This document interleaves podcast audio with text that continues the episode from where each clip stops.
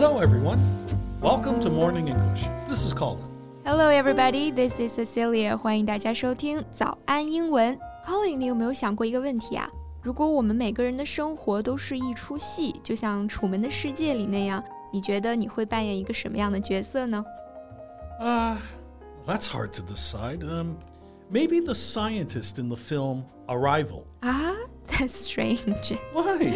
What's wrong with wanting to understand wisdom of another civilization and later save two civilizations with it? nah, nothing wrong about that. It's just that I've asked many people 这个问题我问了很多人啊，但是目前得到的答案都是这种正面的英雄人物。Nobody has given a thought to the possibility that he may be a villain in the show。没有一个人会觉得自己是个反派啊。 那这个 villain 就是指小说、电影、戏剧中的反面主角。Well, that's the most natural thing, though. Who would choose to be a villain when they could be the hero? Wait. Are you hinting at something here? Look, just because I look like a villain doesn't mean I am one. no, no, no. You're overthinking it. 你想多啦。我们说某人过度思考、考虑过多呢，就可以用 overthink 这个动词。Don't overthink. Besides, don't you think villains are sometimes so charming that they overshadow the boring heroes? Well, that's true.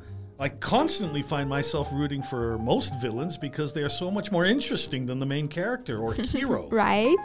确实有些反面角色啊，他们身上的那种危险又复杂的气质，甚至盖过了主角的光芒。所以呢，刚刚我们说 they overshadow the heroes， 刚刚讲了 overthink，这里又用到了一个 overshadow。well, overshadow means to make somebody or something seem less important or successful. 嗯，就是使某事某人逊色或者说黯然失色的意思。那都有哪些反派让主角都黯然失色了呢？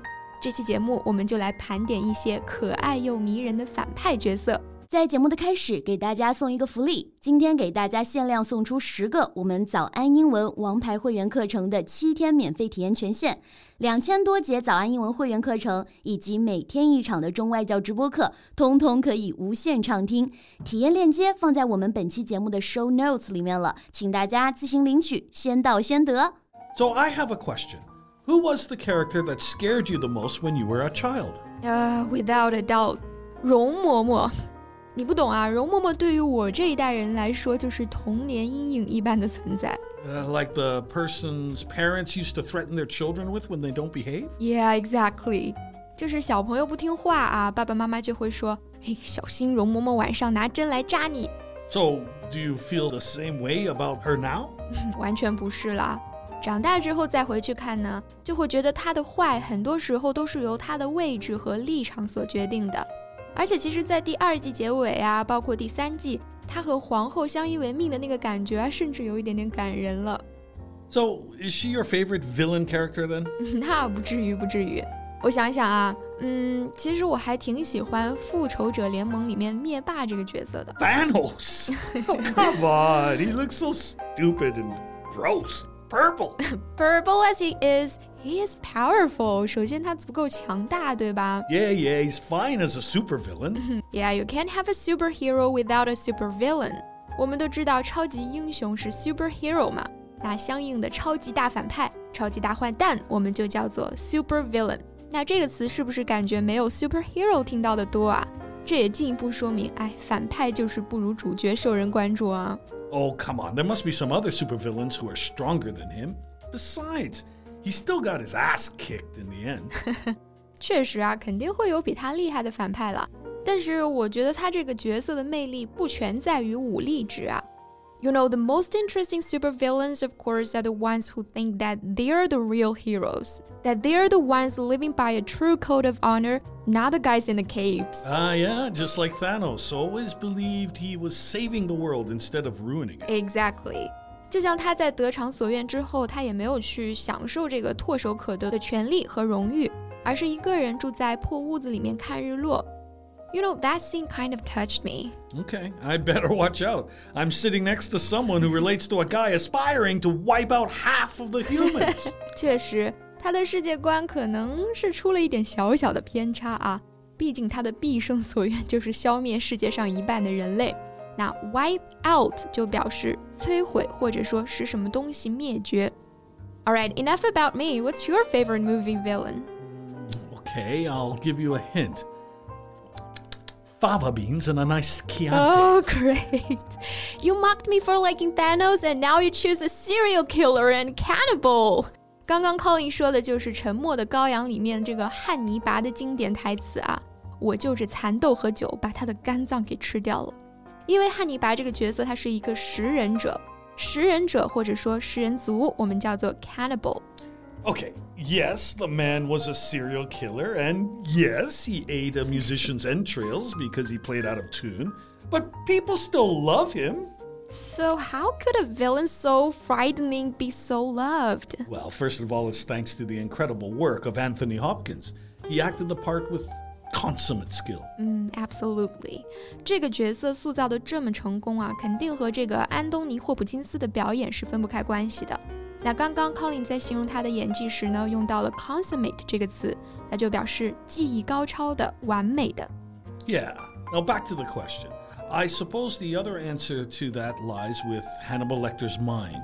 His ability to think intelligently and meticulously put him at a level most of us would never reach. 嗯，我明白你的意思。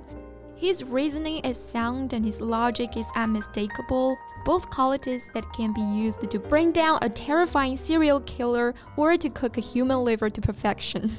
It's like Hannibal's position as an intelligent killer cries out for attention, and we can't turn away. In fact, there are many who would readily jump at the chance to visit with the soft spoken murderer. 那是你啊，跟他见面保不齐就被吃了，我还是算了。不过确实呢，跟他交谈肯定是一件非常享受的事情，因为你刚刚说了，he is soft spoken。那 soft spoken 它表示说话温和、非常斯文的。So maybe I wouldn't mind talking with him on the phone. Or maybe even visit him, so long as there is plenty of unbreakable steel and plexiglass between him and me.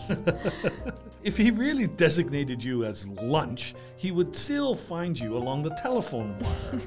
倒也是。那其实仔细想想啊，影史上的这类角色还真不少。你像这个《黑暗骑士》里面的 Joker 小丑，还有低俗小说里面的那个搞笑杀手二人组啊， 包括复联系列里面的洛基，都是让大家印象深刻又十分喜爱的反派角色。Mm, that's interesting.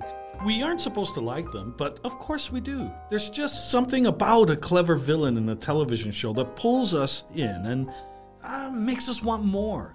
But guys, don't be villains in real life. Why? Because they're bad guys and are meant to oppose the hero or main character? No, no, no. It's just because villains always die in the end. right. Thanks for listening, everyone. This is Colin. This is Cecilia. See you next time. Bye. Bye. 今天的节目就到这里了。如果节目还听得不过瘾的话，也欢迎加入我们的早安英文会员。 成为会员，您就可以无限畅听我们每天一场免费的中外教直播课，以及两千多节原创系统课程了。今天我们限量送出十个七天免费试听权限，试听链接放在我们本期节目的 show notes 里了，请大家自行领取，先到先得。This podcast is from Morning English。学口语就来早安英文。